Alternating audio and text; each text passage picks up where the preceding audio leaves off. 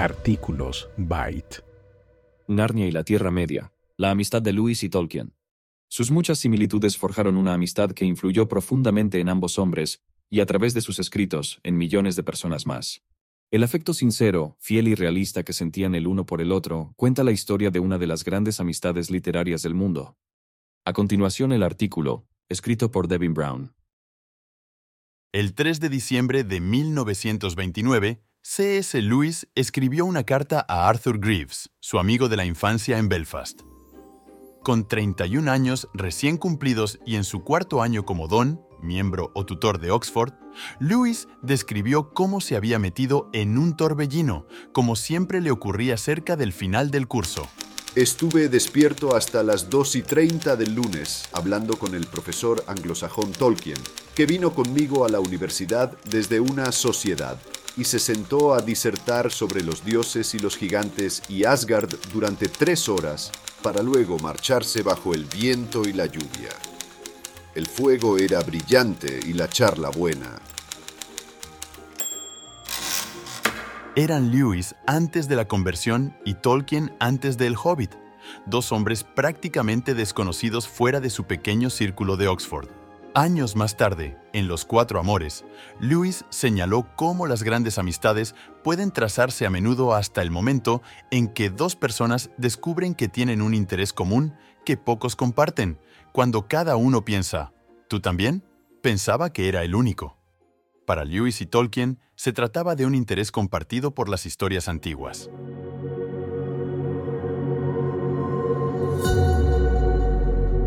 El comienzo de una amistad. Ambos se habían visto por primera vez tres años y medio antes en una reunión de profesores de inglés. Poco después, Tolkien invitó a Lewis a unirse al Kolbitar, un grupo que se reunía para leer sagas islandesas. Pero la sugerencia de Lewis de que Tolkien volviera a sus habitaciones de Magdalen, uno de los colleges de la Universidad de Oxford, aquella noche borrascosa de diciembre marcó un hito en su amistad. Durante su conversación nocturna, Tolkien se dio cuenta de que Lewis era una de esas raras personas a las que podrían gustarle los extraños relatos en los que había estado trabajando desde que volvió de la guerra, los cuales, hasta entonces, había considerado solo un pasatiempo privado. Así que, armándose de valor, le prestó a Lewis una larga obra inacabada titulada La historia de Beren y Lúthien. Varios días después, Tolkien recibió una nota con la reacción de su amigo. Hacía siglos que no disfrutaba de una velada tan agradable. Además de su valor mítico, Lewis alabó la sensación de realidad que encontró en la obra, una cualidad que sería típica de la escritura de Tolkien. Al final de su nota, Lewis prometió que seguirían críticas detalladas, y así fue. En 14 páginas elogió una serie de elementos específicos y señaló lo que consideró como problemas con otros. Tolkien tuvo en cuenta las críticas de Lewis, pero de una forma única. Aunque aceptó pocas sugerencias específicas, reescribió casi todos los pasajes con los que su colega tenía problemas. Lewis dijo más tarde de Tolkien, Solo tiene dos reacciones ante las críticas. O bien vuelve a empezar toda la obra desde el principio, o bien no hace caso alguno. Y así comenzó una de las grandes amistades literarias del mundo.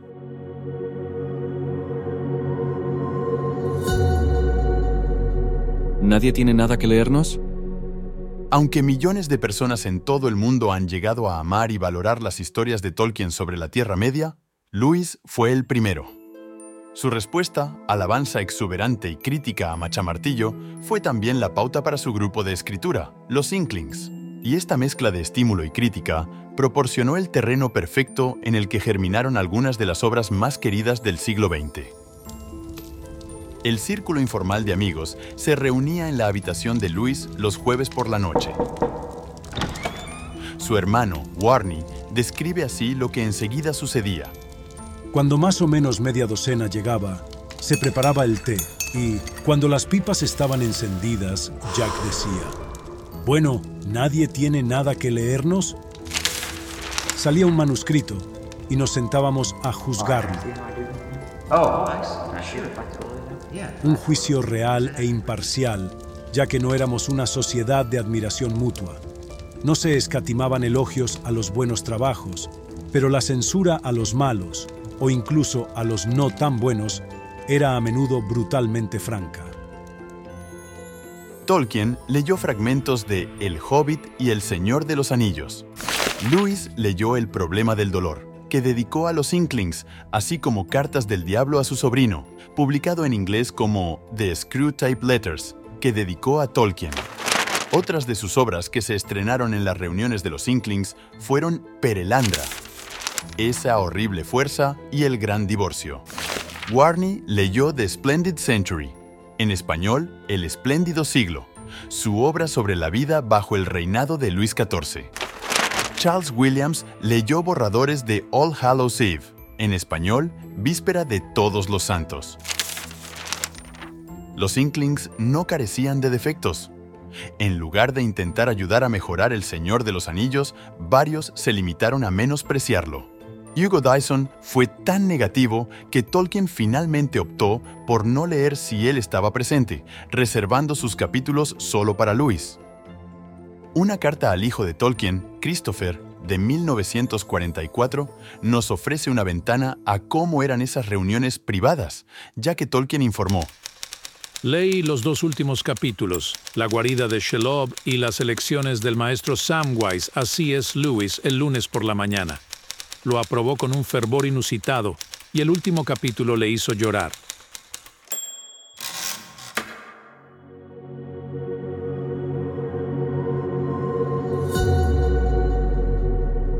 Deuda impagable. Años más tarde, Tolkien describió la deuda impagable que tenía con Lewis, explicando, Solo de él llegué a tener la idea de que mis cosas podían ser algo más que un pasatiempo privado. Si no hubiera sido por su interés y su incesante afán de superación, nunca habría concluido El Señor de los Anillos. Sin Lewis no existiría El Señor de los Anillos. También podríamos decir que sin Tolkien no existirían las crónicas de Narnia, no por el interés literario de Tolkien en ellas, sino por otra razón. Hoy conocemos a Lewis como uno de los mayores escritores cristianos del siglo XX, pero, aunque desde el principio estaba claro que Lewis sería escritor, no estaba nada claro que se convirtiera al cristianismo. Antes de su conversión de mediana edad, necesitaría que Tolkien le proporcionara la pieza que le faltaba.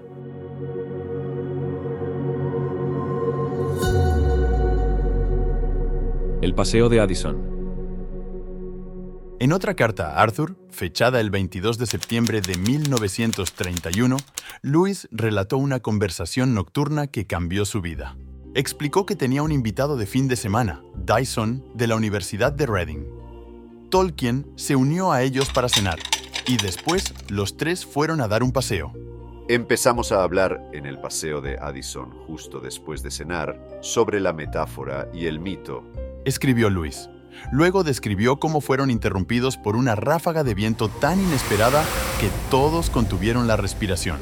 Continuamos conversando en mi habitación sobre el cristianismo. Una larga y satisfactoria charla en la que aprendí mucho. Lo que Luis aprendió fue fundamental. Antes había puesto fin a su incredulidad y había pasado a ser teísta. Como afirma en Sorprendido por la Alegría, En el trimestre de la Trinidad de 1929 me rendí y admití que Dios era Dios, y me arrodillé y recé. Quizá aquella noche el más abatido y reacio converso de toda Inglaterra. Tras este primer paso, con ayuda de amigos y autores cristianos como J.K. Chesterton, George Herbert y George MacDonald, inició el camino que le llevaría a creer en Cristo. Lewis le explicó a Arthur que lo que le había estado frenando era su incapacidad para comprender en qué sentido la vida y la muerte de Cristo proporcionaban la salvación al mundo, excepto en la medida en que su ejemplo pudiera ayudar. Lo que Dyson y Tolkien le mostraron fue que lo más importante no era comprender exactamente cómo la muerte de Cristo nos ponía en paz con Dios, sino creer que así era. Le instaron a que dejara que la historia de la muerte y resurrección de Cristo actuara sobre él como hacían los otros mitos que amaba, con una tremenda diferencia. Este ocurrió de verdad. Nueve días después de aquella noche especial en Addison's Walk, Lewis llegó a creer que Jesús es el Hijo de Dios. Años más tarde declaró, Dyson y Tolkien fueron causas humanas inmediatas de mi propia conversión.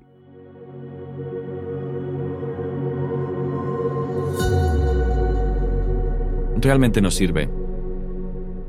Debido al ánimo que Lewis le dio a Tolkien y al papel de Tolkien en la aceptación del cristianismo por parte de Lewis, podemos decir, en cierto sentido, que sin la contribución del otro no tendríamos Narnia ni la Tierra Media. Pero solo en un sentido, porque mientras C.S. Lewis apreciaba las historias de Tolkien sobre la Tierra Media, a Tolkien no le gustaban los libros sobre Narnia. Quizás se le dé demasiada importancia a la aversión de Tolkien por Narnia, sobre todo porque parece que él no le dio nunca demasiada importancia. Aunque se especula mucho sobre las razones de su desaprobación, esto se basa en informes de segunda mano. En la biografía de Green y Hooper tenemos varios comentarios vagos, desaprobatorios y privados que Tolkien hizo sobre el león, la bruja y el armario, tales como Realmente no servirá, ya sabes, George Sayer, que conoció personalmente a ambos, incluyó dos párrafos en su biografía de Lewis en los que resume las objeciones de Tolkien, pero ofrece pocas citas directas.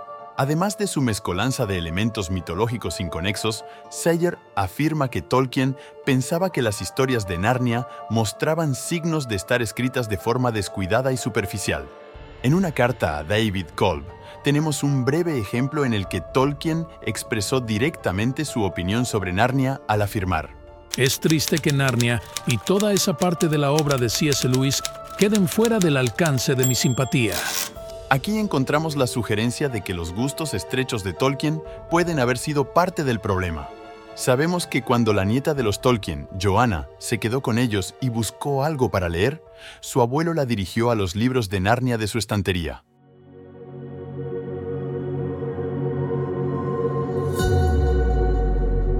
Te echo mucho de menos.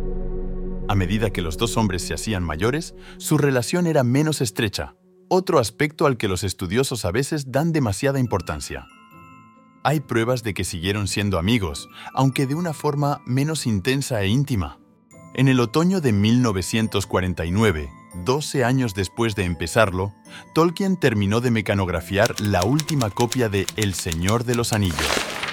Lewis, que ahora tenía 50 años, fue la primera persona a la que prestó el manuscrito terminado. He vaciado la rica copa y saciado una larga sed, casi inigualable en toda la gama del arte narrativo que conozco. Escribió Lewis el 27 de octubre de 1949.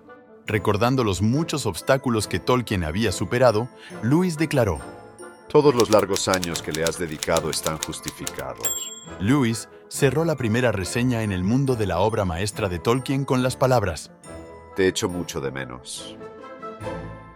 Tolkien tardó más años en conseguir un editor. En noviembre de 1952, cuando supo que Allen and Unwin estaba dispuesta a publicar la largamente esperada continuación de El Hobbit, le escribió inmediatamente a Lewis para darle la buena noticia. Este le respondió con una calurosa felicitación, señalando el puro placer de esperar tener el libro para leerlo y releerlo.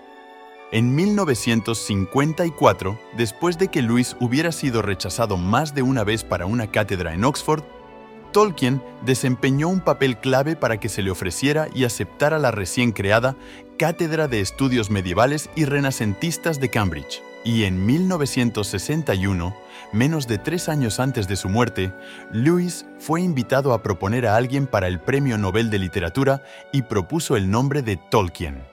En noviembre del año siguiente, Tolkien escribió a Lewis invitándole a una cena para celebrar la publicación de los estudios ingleses y medievales presentados a John Ronald Rowell Tolkien con motivo de su septuagésimo cumpleaños, una colección a la que él había contribuido con un ensayo. Lewis le dio las gracias, pero declinó la invitación, alegando el deterioro de su salud. Unos días antes de Navidad, Tolkien volvió a escribirle.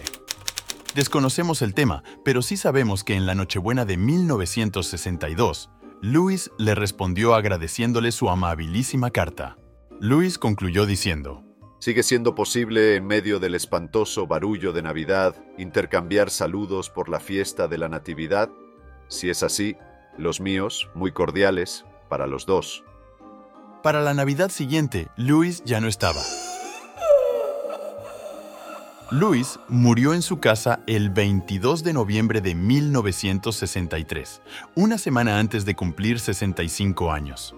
Poco después, Tolkien escribió a su hijo Michael sobre la pérdida. Aunque se habían hecho menos amigos, declaró, Teníamos una gran deuda el uno con el otro, y ese vínculo, con el profundo afecto que engendró, permanece. Aquí Tolkien, siempre cuidadoso con las palabras, no dice que su vínculo y profundo afecto con Luis se mantuviera hasta la muerte de éste, sino que se mantiene. Es de suponer que aún perdura.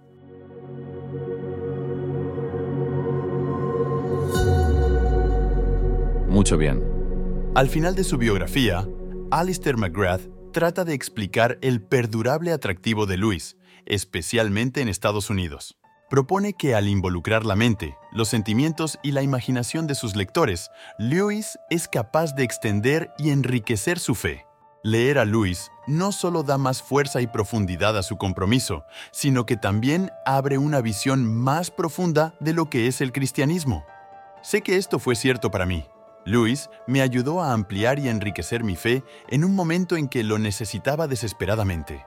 Para quienes son como yo, sus libros se convierten en compañeros para toda la vida. Nos recuerdan una y otra vez quiénes somos y por qué estamos aquí. Nos acompañan en los momentos difíciles y nos ayudan a dar forma y sentido a nuestra experiencia. Tolkien escribió en su diario. La amistad con Luis compensa muchas cosas, y además de proporcionarme placer y consuelo constantes, me ha hecho mucho bien. Hoy, en el aniversario del nacimiento de Luis, personas de todo el mundo, de todas las profesiones y etapas de la fe, estarían de acuerdo. Sí, lo ha hecho.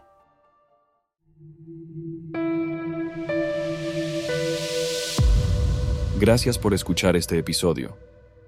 Si quieres conocer más sobre este programa o leer el texto completo, puedes ingresar a www.byteproject.com. También puedes seguirnos en nuestras redes sociales para más contenido como este.